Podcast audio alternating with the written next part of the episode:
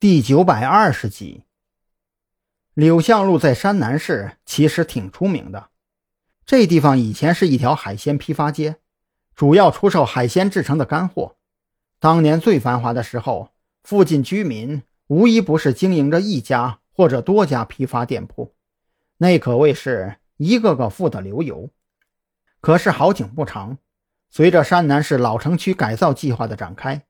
柳巷路的海鲜干货市场就被拆除了，街道拓宽之后，原本的门面房全都变成了道路，海鲜街也挪到了更加靠近海岸线的位置，柳巷路这才正式成为居民区。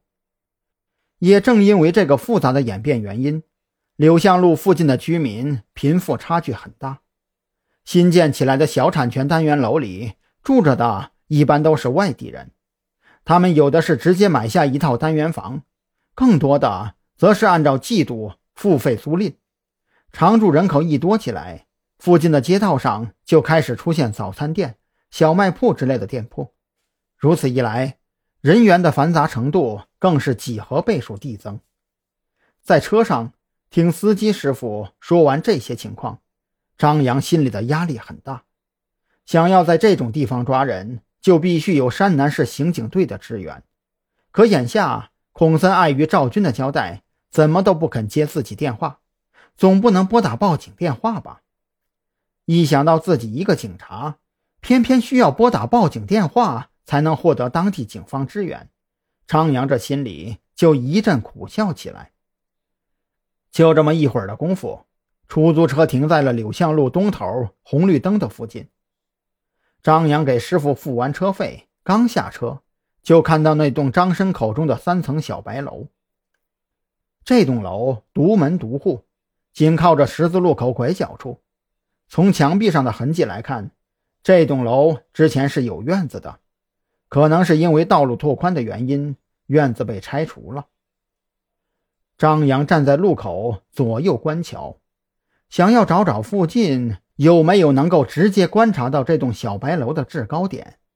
他准备先不打草惊蛇，找一个地方耐着性子监视一段时间，看看小白楼里住着的到底是什么人，然后再做决定。可就在这个时候，一辆红色的某田小轿车顺着十字路口另一侧斜冲了出来。这辆车的车速并不快，大约有五十公里每小时的样子。可是司机的状态很是奇怪。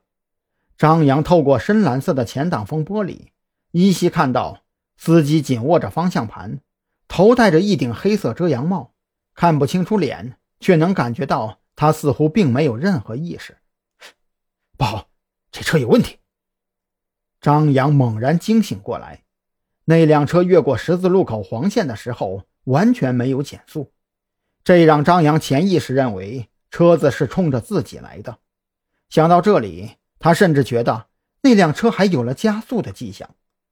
张扬没敢站着不动赌运气，他快步向一边横移，想要躲开，却发现那辆车根本没有追着自己的意思，反倒直挺挺的沿着原先的行驶轨迹撞向不远处的一家奶茶店。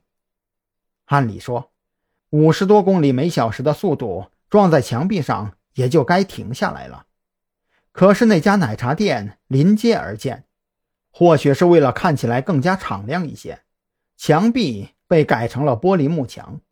如果那辆车直接冲上去，肯定会撞碎玻璃幕墙，然后一头扎进奶茶店内。而此时，奶茶店靠窗的位置正坐着婆媳二人，他们旁边还有一辆时尚的手推车，里边似乎是个婴儿。危险！快躲开呀！张扬顾不上思考别的了，他一个箭步冲进奶茶店，双手张开，将那婆媳二人从卡座上推开，顺势用脚勾着那辆手推车往前挪了五六米远。